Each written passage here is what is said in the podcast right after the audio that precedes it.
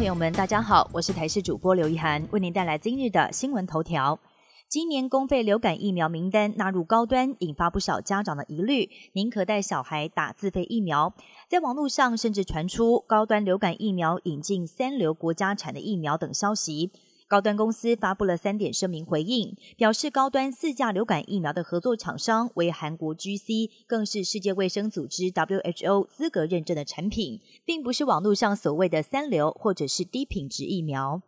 公社比严拟降到百分之二十五。内政部长林佑昌表示，公社比改革现在正在朝着两大方向进行。第一是针对停车位，要避免把车道灌到大公社；第二则是要检讨免计容积的项目。如果按照内政部所拟定的方案，可以有效把公社比降到百分之二十五到百分之三十，促使公社比更加合理化。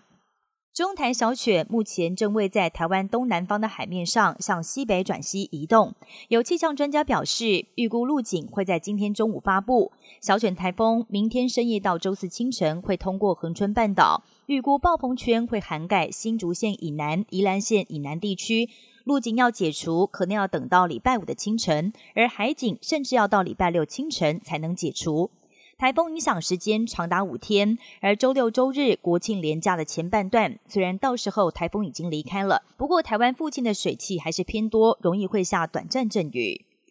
美国众议院共和党内讧持续扩大，强硬派议员正式提出动议，要罢免现任议长麦卡锡。共和党籍的佛州众议员盖茨不满同党的议长麦卡锡跟民主党议员合作通过临时拨款法案，因此对麦卡锡提出了罢免动议。而上一次有议长被提出罢免动议，得追溯到上个世纪的一九一零年。盖茨痛批麦卡锡已经背弃共和党党团，但目前还不清楚罢免动议能够获得多少议员的支持。民主党议员则批评盖茨这项举动作秀成分居多。